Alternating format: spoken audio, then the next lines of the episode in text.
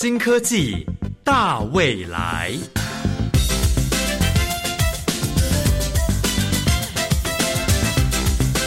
科技的进步让你看得见未来，深入浅出的介绍让你听得懂科技。欢迎收听由谢若楠制作、吴宜佳主持的《新科技大未来》。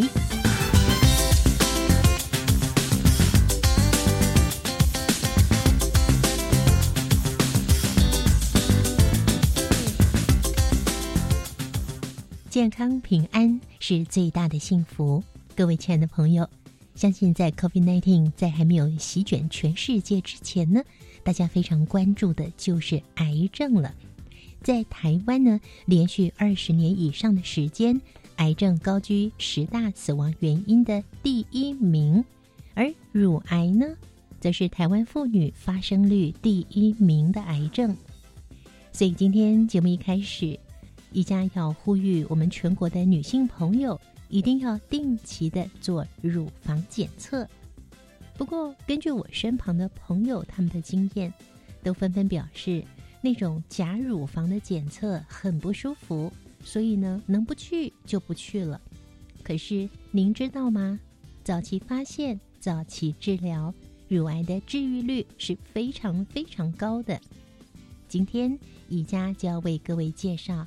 有别于目前的检测方式，是用血液来做检测，只要一 cc 就可以测出是不是有罹患乳癌了。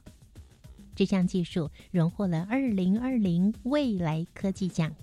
我们邀请到了台北医学大学药学院生药研究所林若凯副教授。透过电话连线来介绍这项乳癌早期侦测精准血液检测技术。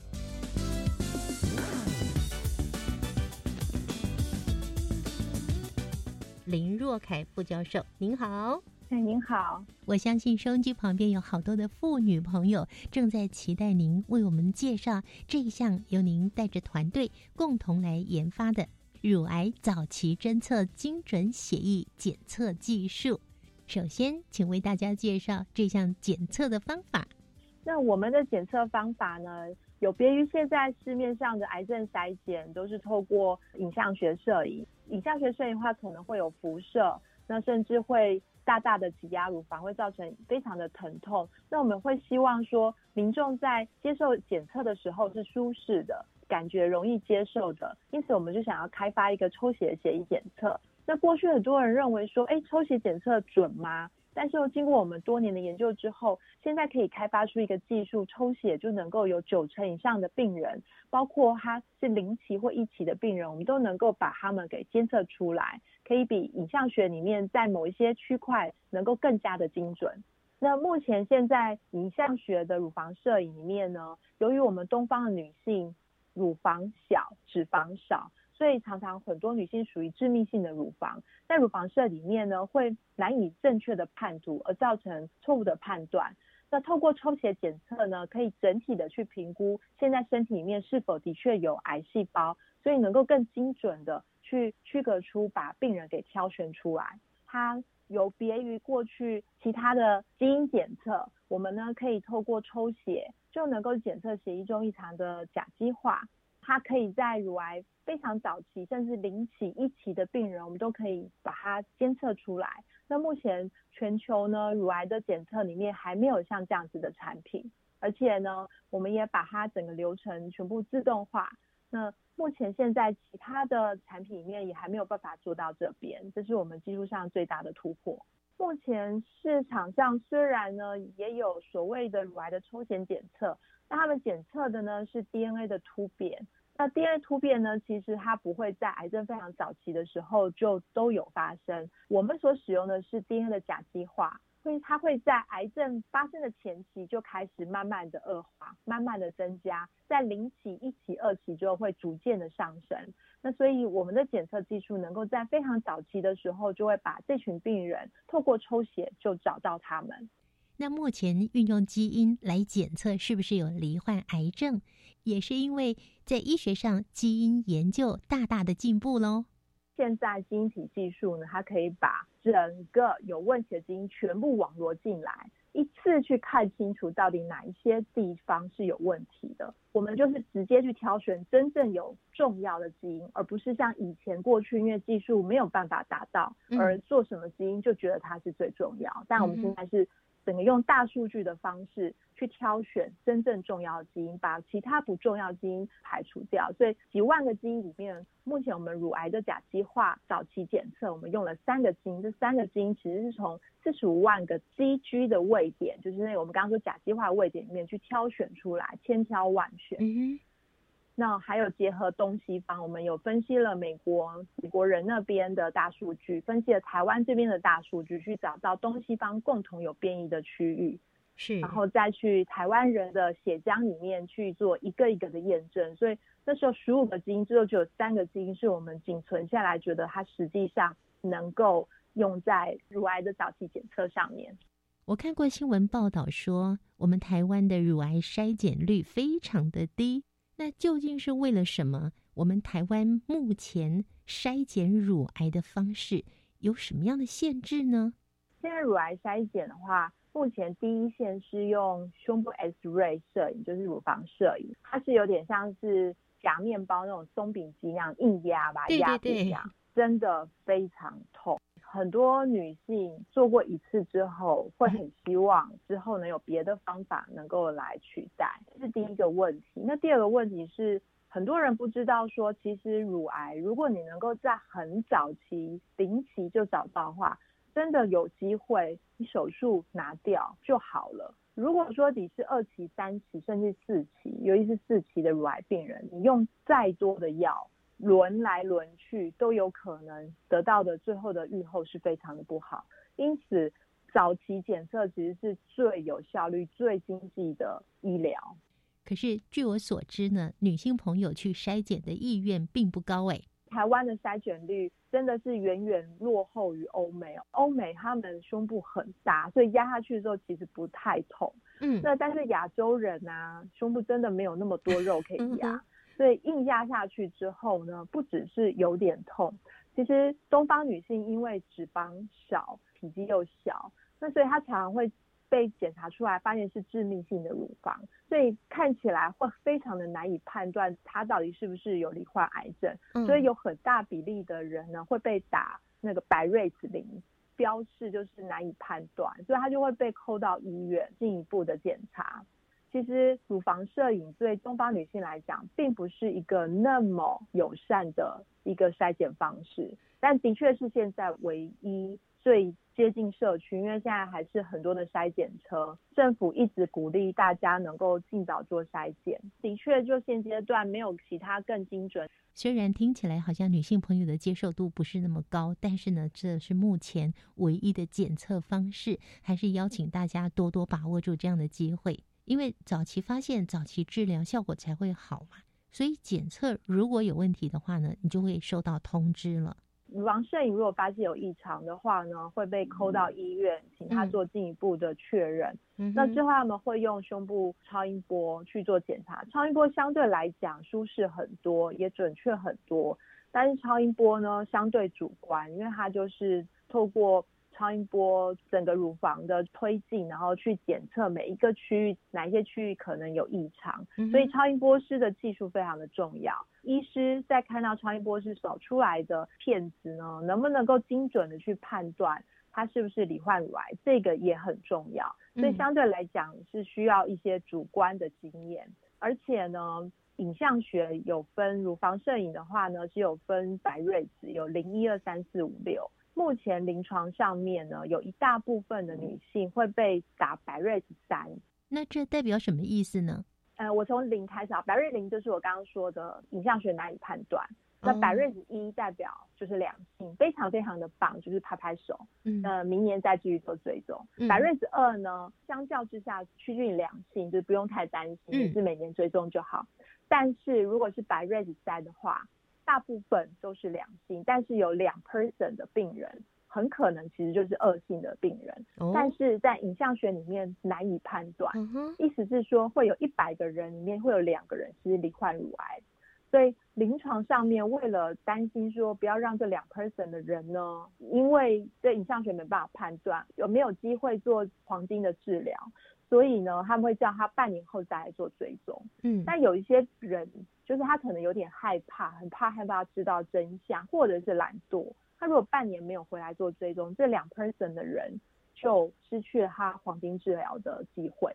那三以后呢？就是白瑞斯以后，就是非常几乎有机会是乳癌。那白瑞斯的话，会有十 person 的人可能是罹患乳癌，但是有九十 person 的人呢，其实他是良性的人，嗯，但是十 person 真的比例很大，所以他都会叫他做穿刺。那嗯穿刺其实就是一个侵入性的检查。过去我也有做过穿刺，我真的还是觉得可怕。哦，您自己也呃做过穿刺，对，因为我之前有得乳腺炎，肿得很大，医生为了确认说我是不是罹患乳癌，所以我还是有做穿刺。这也有可能是开启我后来觉得穿刺太可怕了，还是用抽血就好了，就是嗯让我自己知道说我是不是其实我不是病人。而且乳腺炎病人如果做穿刺之后，会让乳腺炎又在恶化，所嗯以其实过了一个很可怕的一段时间。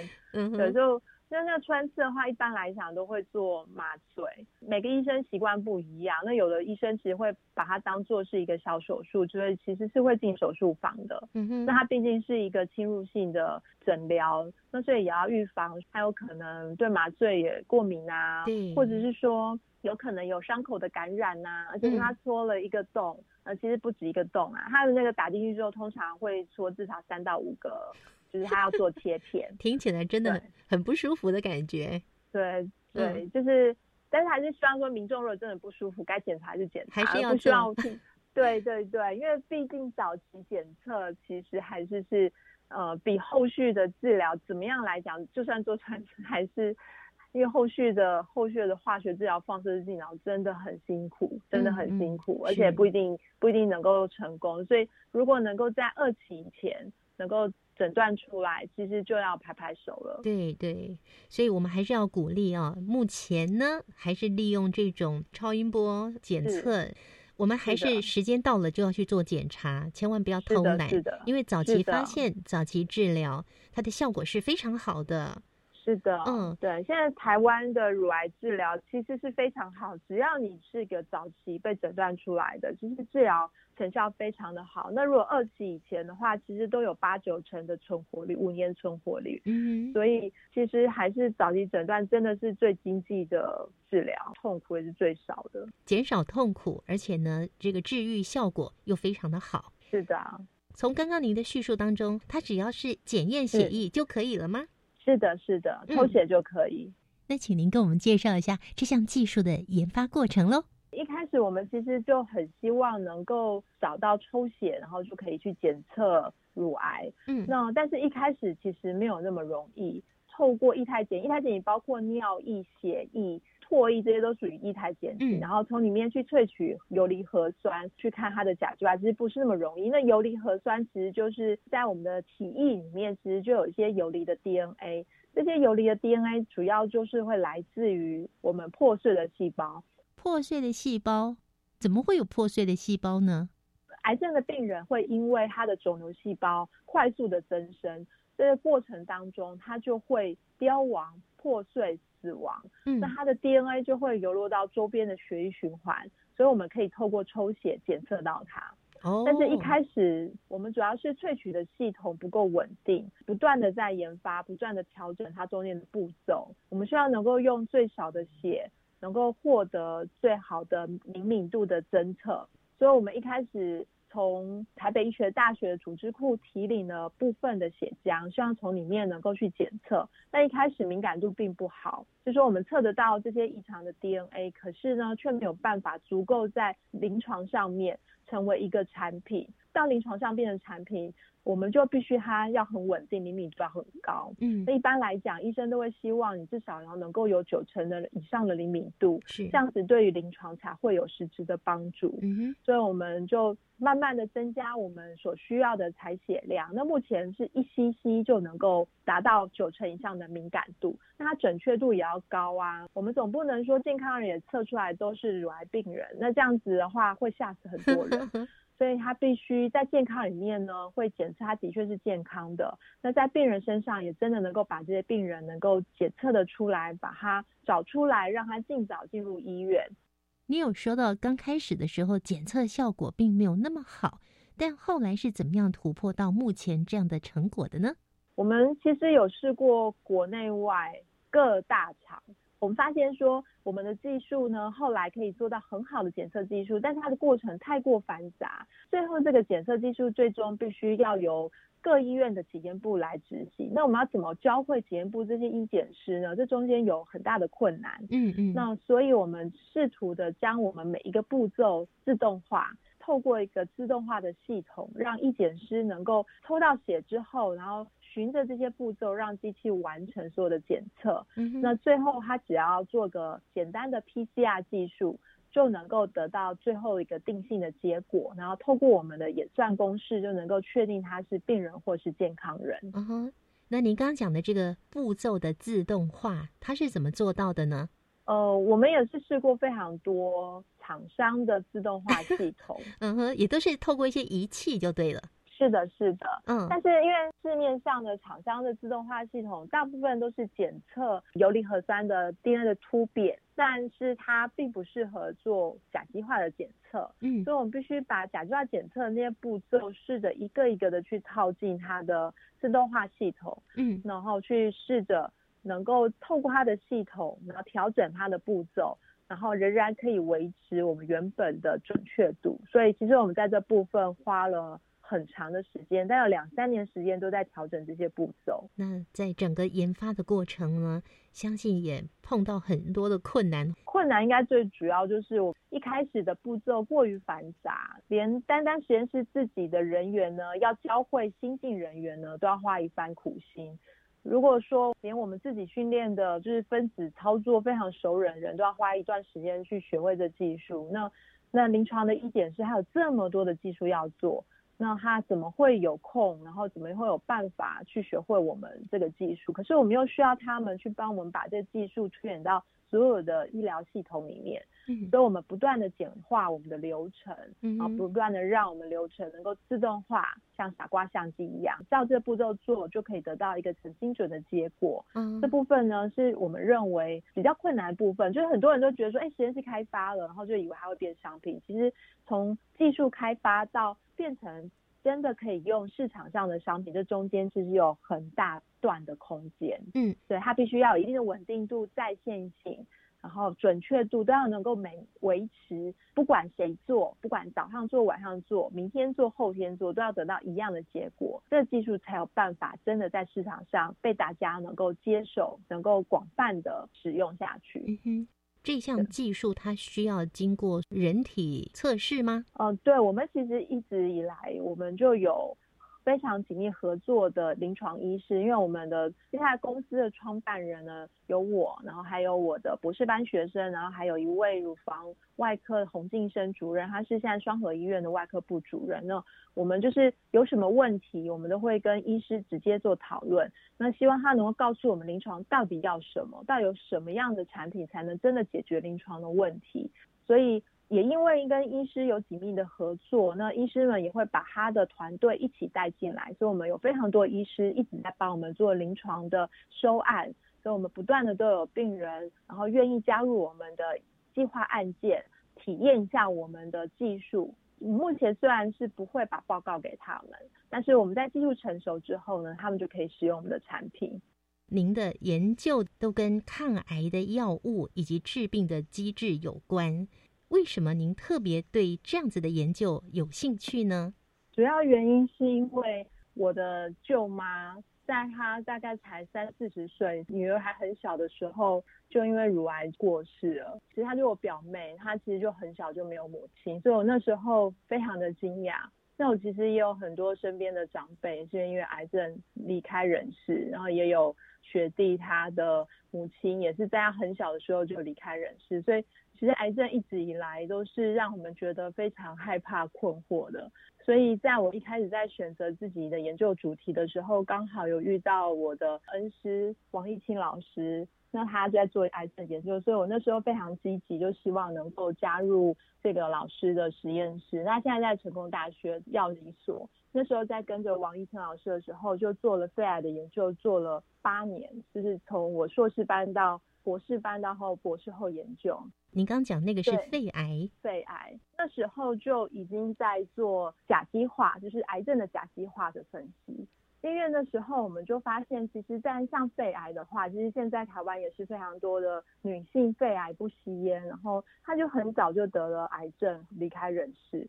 女性其实最主要两个，其中一个就是乳癌，一个是肺癌。那时候我就发现，女性遭受癌症的伤害其实真的非常大，而且非常多。她都还在很年轻，小孩子还很小，然后还在工作，身兼非常多的角色。可是她罹患了癌症之后，很多的事情。都没有办法再继续下去。其实我研究癌症到现在只有二十年，那一直以来都在做癌症基转的 DNA 甲基化的部分。DNA 甲基化这算是医学上的专有名词吗？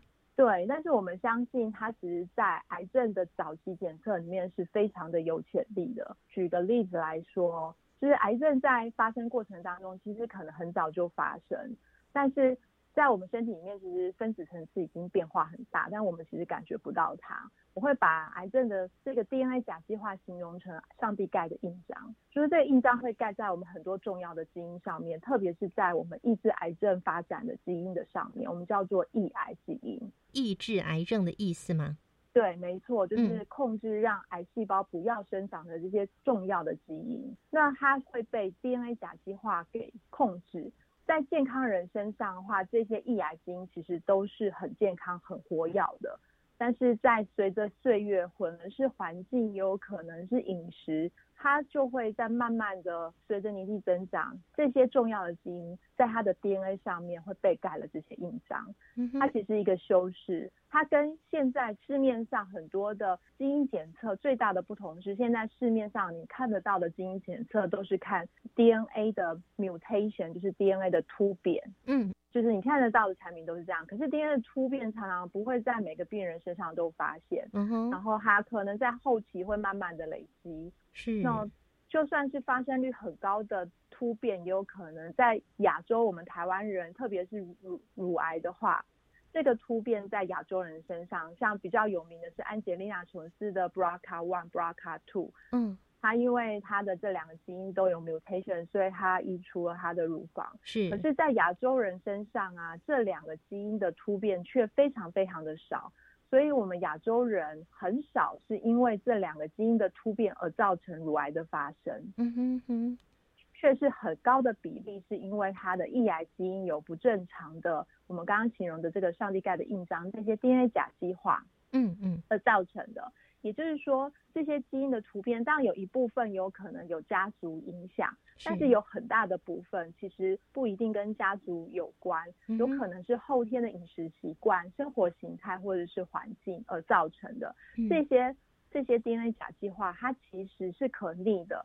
但是当疾病发生过程当中，因为生活形态并没有去做改善，所以就不断的累积累积这些问题，到后来就会造成越来越多的抑癌基因被这些 DNA 甲基化给控制了、抑制了，而造成癌症的发生。您告诉我们 DNA 甲基化是可逆的，今天节目最后一定要告诉我们要怎么做才可以可逆它。那我们来解释一下 DNA，大家都懂，但是您的甲基化这三个字它怎么写？那又是代表什么意思呢？甲乙丙丁的甲基是基础的基，甲基化化学的化，甲基化。甲基化的英文叫 methylation，就是在我们的 DNA 上面，DNA 是由 ATCG 这个核酸所构成的。嗯，但是这个 ATCG 爸爸妈妈给我们的可能都是好的。但是它的它特别在 C 的这个位置，特别是它隔壁如果是 G，这个 CG 的这个 C 上面，它可以被加上一个 methylation 甲基，它又叫 CH 三，只是一个化学的修饰。但是这个化学的修饰，当发生在我们抑癌基因的 DNA 上时，它就好比是在一片草原上面种了一堆大树，直升机想要把重要物资放进这片草原的时候，因为大树的阻挡而造成物资没有办法下来。而让这片草原原本应该要做的事情呢，就没有办法进行了。相信朋友们听到这项乳房检测技术，一定非常的开心吧？下一个阶段，我们将继续邀请林若凯副教授来告诉我们这项技术未来的发展性，还有我们要怎么做才可以逆转 DNA 的甲基化。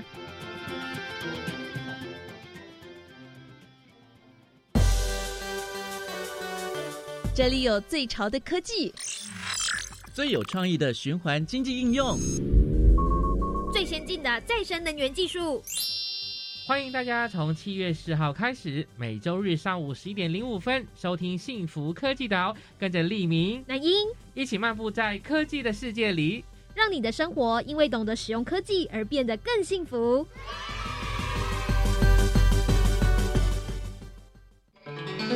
我想写一封信跟阿妈说，跟她一起学讲日文，真的很快乐。我可以把你们互动共好的故事拍成微电影，参加给祖父母的一封微电影情书活动，就有机会获得奖金五万元哦！真的哦！高中职及大专校院的学生都可以参加，即日起到七月三十号报名。活动消息公告在乐龄学习网。我要参加。以上广告是由教育部提供。投了履历没有下文，没面试通知，不知道下一步怎么做。现在就是改变的机会，上百个求职机会等你来选。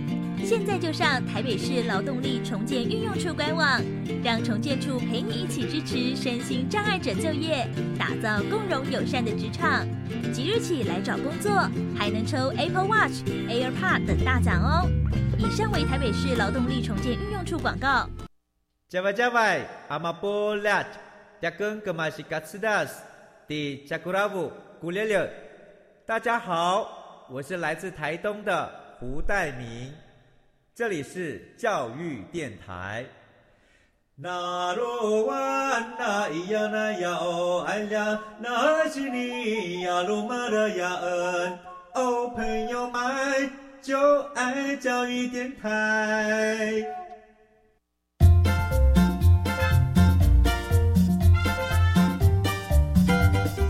新科技大未来，每个星期三上午十一点零五分，与你在教育电台的频道上认识新科技，迎接大未来。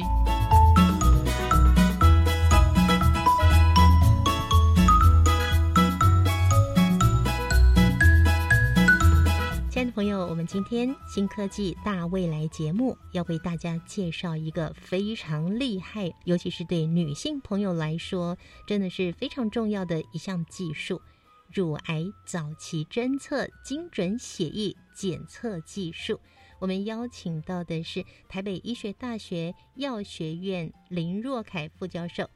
这项研发技术未来还有可能有什么样衍生的功能跟发展的方向呢？我们觉得我们的乳癌的检测技术呢，在我们现在追踪的病人面，我们非常惊讶的发现。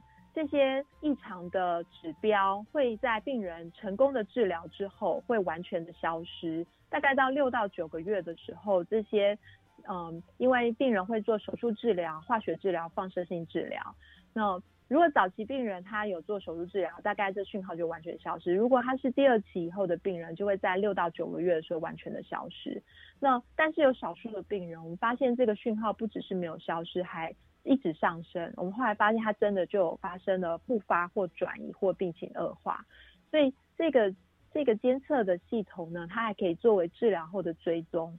那因为乳癌病人其实存活率还算是很长，可能活十年、二十年都有，但是他们一辈子都会活在很担心会有再复发的风险。那但是呢，毕竟如果说他如果很担心，然后每女性又有八成以上女性病人呢，其实是会有良性的肿瘤。那所以其实我们从自我的触诊来讲，其实非常判断，非常难以判断你身上的那那个肿瘤是良性还恶性。对，如果能够透过血液的检查，你就是。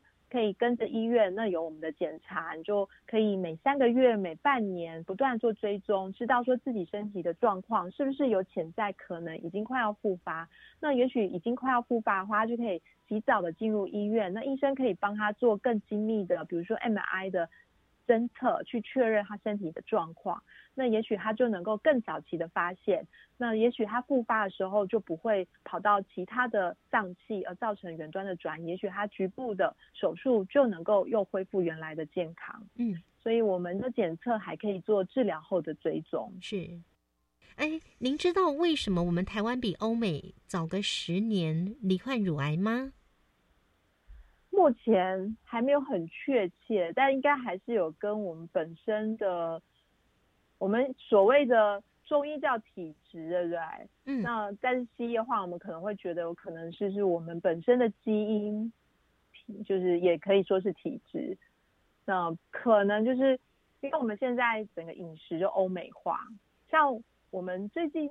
其实我们东方人的体质其实跟欧美人其实很不一样。最近有听到一个王伟医师，他是台北医学大学的代谢科，专门在做手术减重的，嗯嗯的医师。那他有特别讲到，欧美人呢，如果他身上有油的话，那他常常都在皮下；如果是东方人，特别是我们台湾人的油呢，却是在我们的内脏。就是很奇怪，就是同样的 BMI，同样的体位。但是我们的油却长在内脏，所以会造成我们对我们的身体会有更大的不好的影响。嗯嗯嗯嗯，对，所以因为我们以前在农业社会的话，其实就是日出而作，日落而息，三餐难以温饱，活动量很大的，所以青菜其实吃的很多。对，那肉类有可能一年就杀家里那一只鸡，就很难说很难有太多的。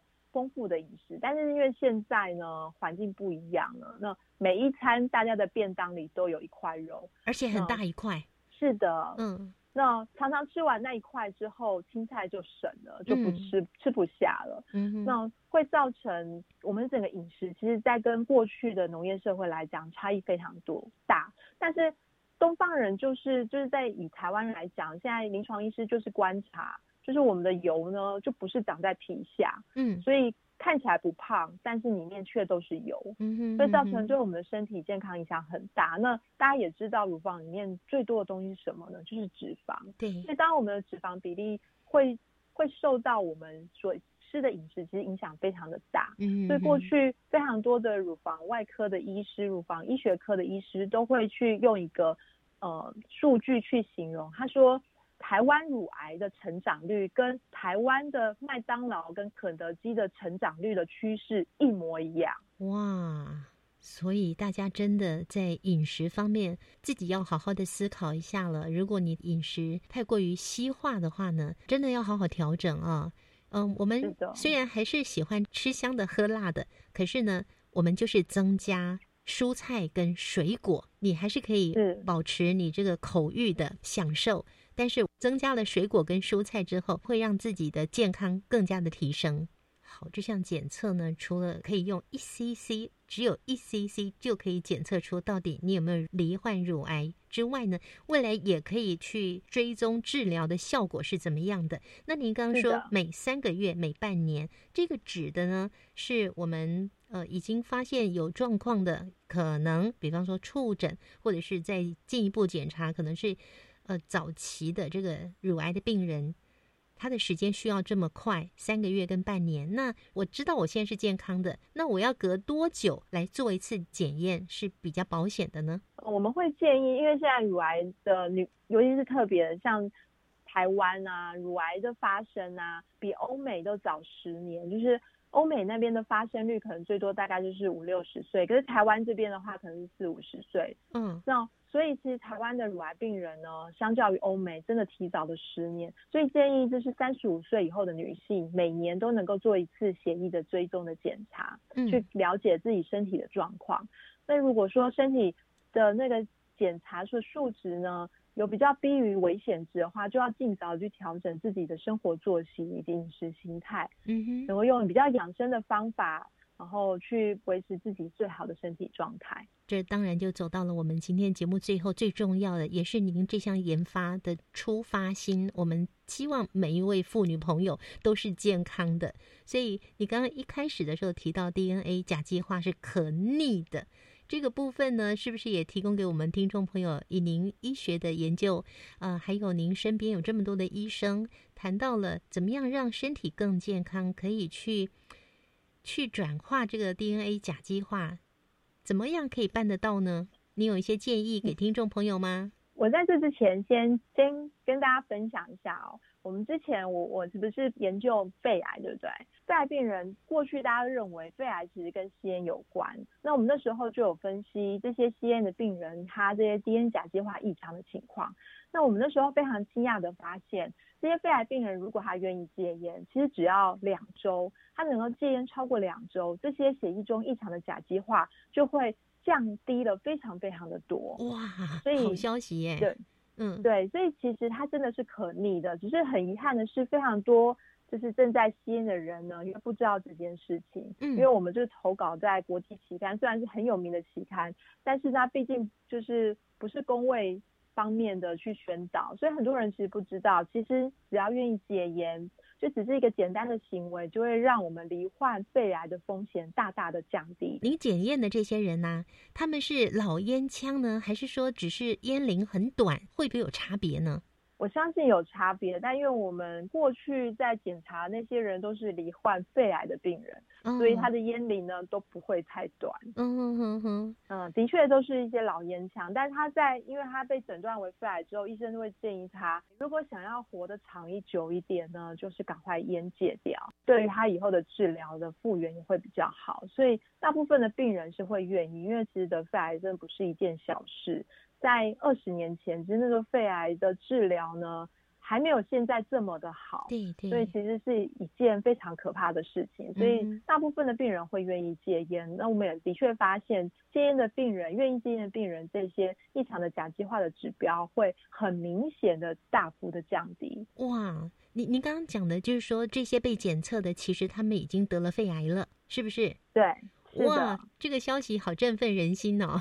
这个是肺癌的部分，只要戒烟，我们在这边大声的呼吁收音机旁边所有的朋友，不管你是几岁，您抽烟的烟龄有多少年，您想要跟癌症说再见的话，戒烟就是最简单的事情了。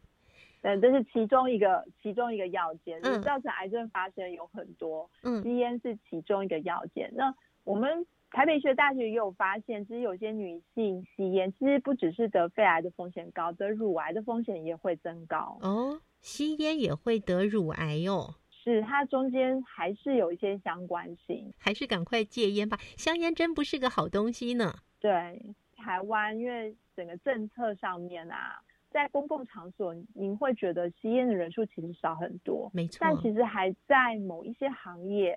甚至在一些，也许他的社经啊，也许他的社会环境的关系，因为他的周边的朋友还是在吸烟，所以他很难去做戒烟。嗯，所以这群朋友呢，应该要更多的机会让他们知道，是，就是对，就是的确吸烟真的对身体很不好。嗯哼，就即使是朋朋友都在抽了，还是不要去碰。嗯，那你刚说。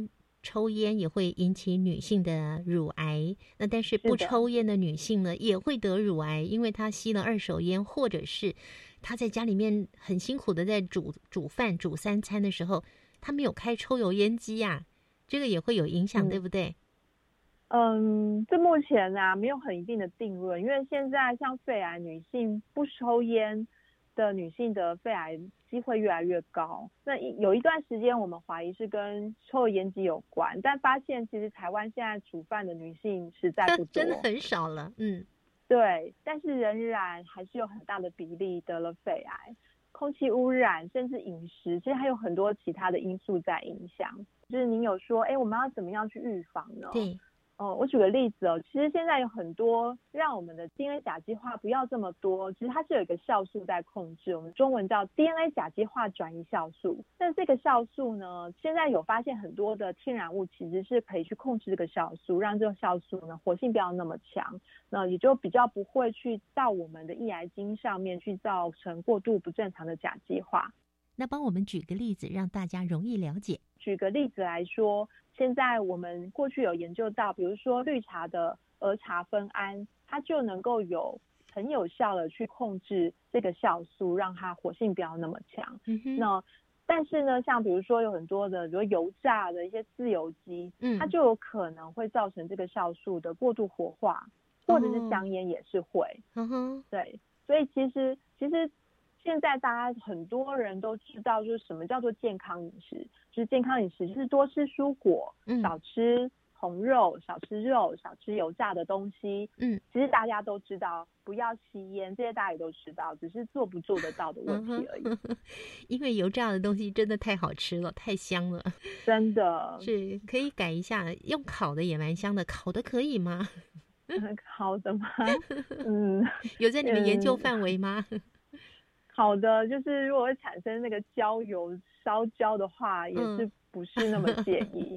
对，虽然那个很好吃，听起来吃香的喝辣的都有问题呀、对，但是我们有一个合作的大肠癌医师哦，他在中部也是非常有名，叫王辉明医师。嗯他就是非常主张，就是说尽量多吃蔬果，少吃肉。嗯那他，我是说，那油炸的蔬果难道就不会致癌吗？油炸的蔬果 对，就比如说现炸榴很莲炸香蕉榴莲、炸嗯香菇，他是说机会会少很多，为什么呢？因为呃肉类它有那 creatinine 基氨酸，那很多的我们所谓的致癌物啊，其实会是有一些特定的氨基酸，因为高温油炸的时候会让它改变它的活性，而造成变成类似像致癌物的东西。嗯那但是蔬果里面呢，缺少了这类氨基酸，所以就比哦较不会造成癌症的发生。嗯所以可以提供给大家一些建议。如果真的很想吃炸的，那嗯就吃蔬果的油炸物，但还是不要吃太多。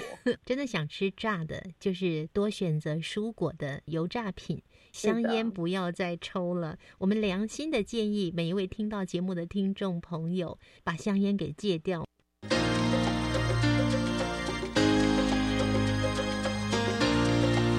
科技好生活。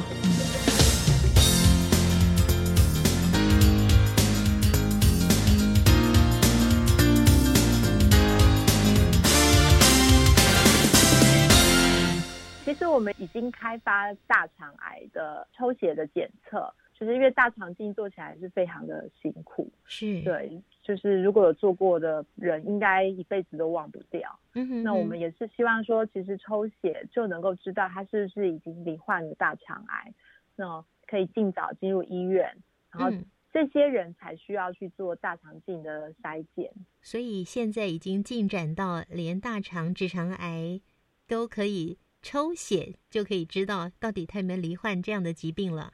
是的，哇，真的好棒哦！因为大肠直肠癌，我知道罹患的人数相当的多耶。对，大肠直肠癌应该台湾在全世界来讲也是名列前茅。我想听众朋友一定很想问，这项技术什么时候我们真的可以使用到呢？我们即将会成立衍生新创公司，那我们的产品呢，就会由台北学大学技术转移进我们所开的公司。那预计呢，应该会是今年年底之前会成立公司。那我们也会把这技术呢，技术转移到我们合作的检验公司或者是检验实验室，然后把这技术教会这些检验实验室的医检师，让医检师他们学会我们的技术，而且可以正确的操作，得到正确的结果。因为这样子才有办法让广大的民众能够受惠得到。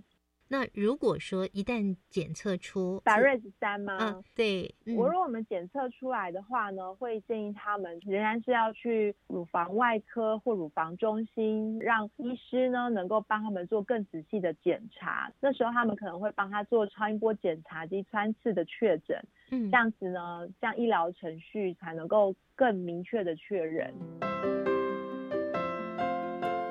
非常恭喜今天介绍的这项乳癌早期侦测精准血液检测技术呢，得到了二零二零年未来科技奖，即将在今年的年底呢变成一个产品，就可以为我们民众来服务了。也谢谢你们花了这么多时间，超过五年的时间，尤其您个人对于癌症研究呢有超过二十年的时间。谢谢你们，让我们今天有这样的一个结果，可以好好的来对自己的身体做进一步的检测，让自己更健康。非常谢谢林若凯副教授，谢谢您的分享，谢谢，谢谢。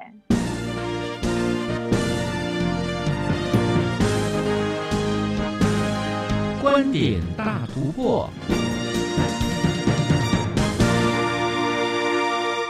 欢迎来到观点大突破，我是方如。乳癌是台湾妇女发生率第一名的癌症。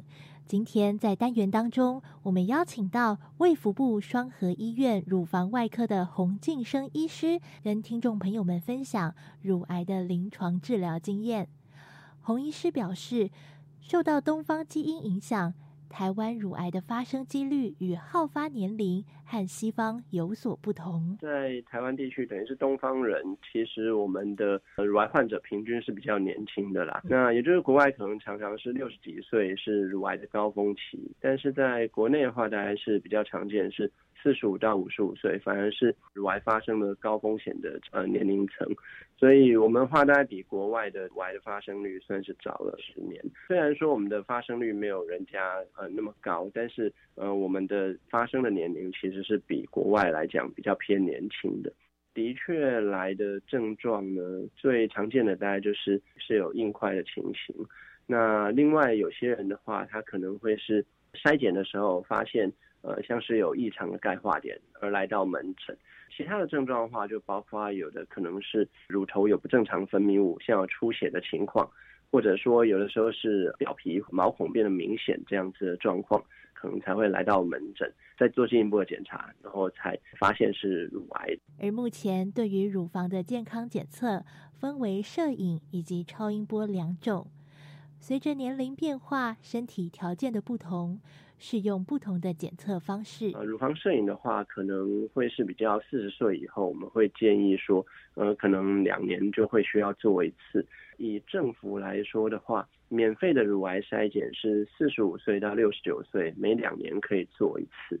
至于超音波的话，我们会比较建议像是。呃，年轻一些的族群或许可以用超音波作为主要的一个检测的方式，因为在乳房摄影的话呢，呃，我们会遇到的是有一种状况，乳腺的致密度比较高，这个在东方女性呢，算是年轻的女性呢，都是算比较常会遇到的问题，所以在乳房摄影呢，在这些年轻族群的时候呢，有时候它的呃准确率反而会是比较下降的，那相对来说，这个时候以超音波来做检测，那反而是准确率有可能是呃侦测率，然后也有可能是比较好一些，比较高一点。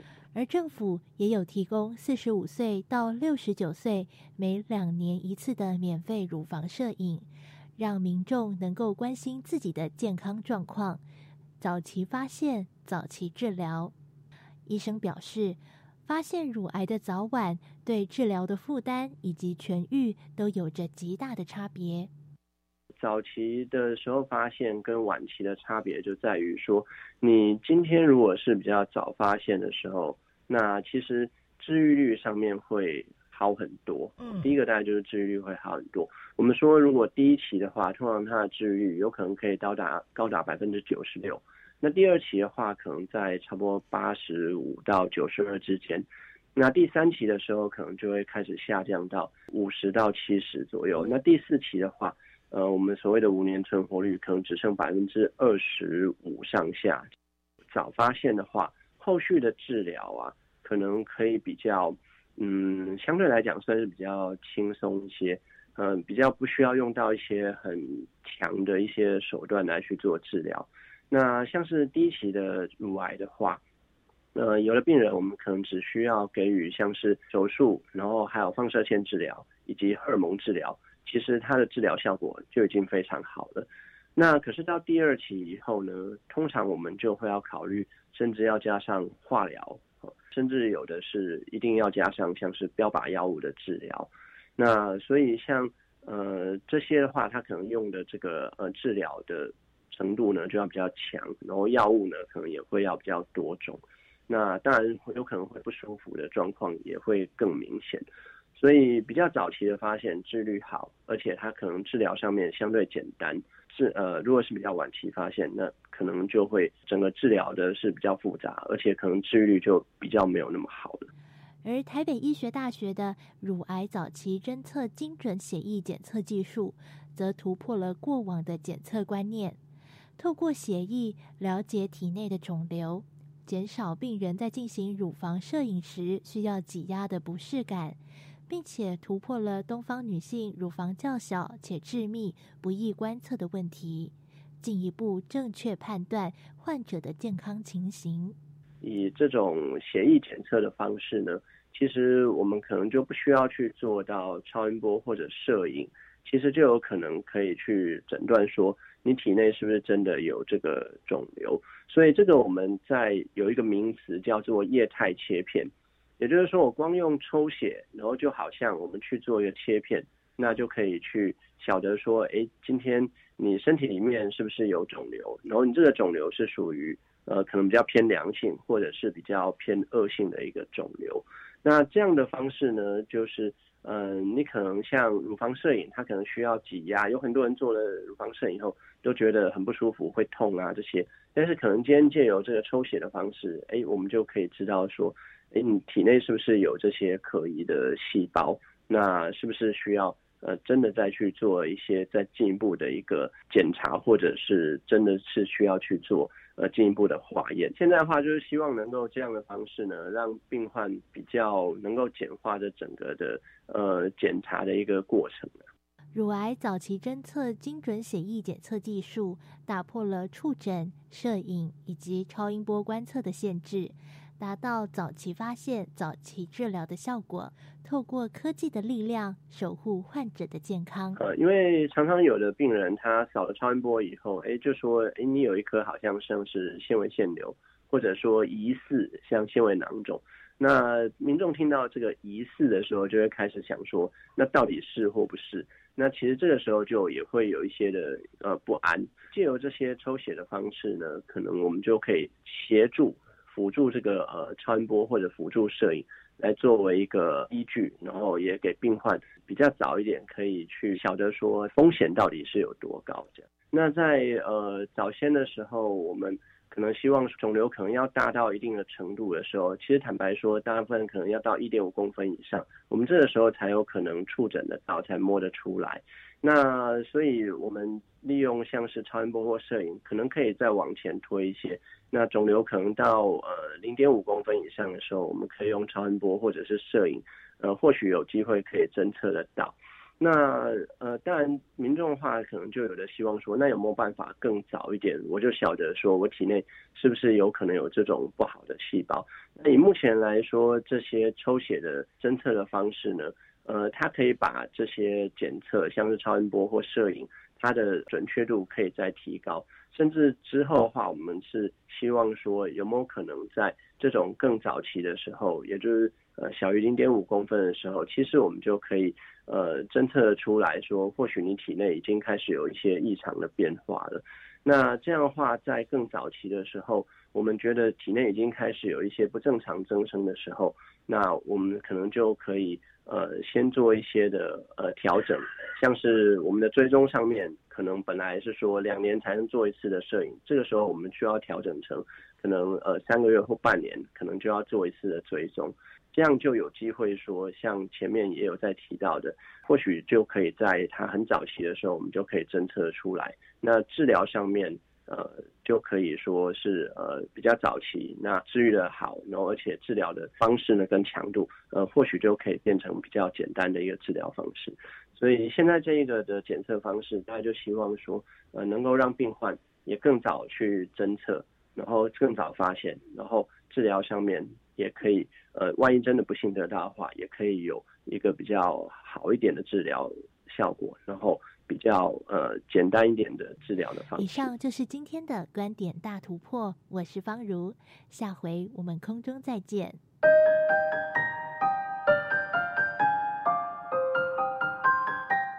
再多的金银财宝都买不到健康。早期发现、早期治疗是目前对于任何一个病症最好的方式。今天所介绍的这项乳癌早期侦测精准血液检测技术，即将在年底就要问世了，希望帮助更多的妇女朋友远离乳癌。节目最后，我们来听听下个星期要介绍的主题。全外气自然能转换系统，我们进气跟排气是完全分隔的，这个就是有别于我们传统的方式。还可以去依据我们环境的需求去规划是正压环境或者是负压环境，同一个环境底下做到正负压的环境。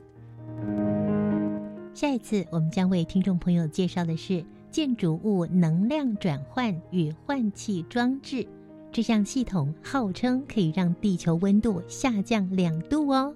欢迎下个星期三上午的十一点零五分锁定教育广播电台新科技大未来节目。我们下周见，拜拜。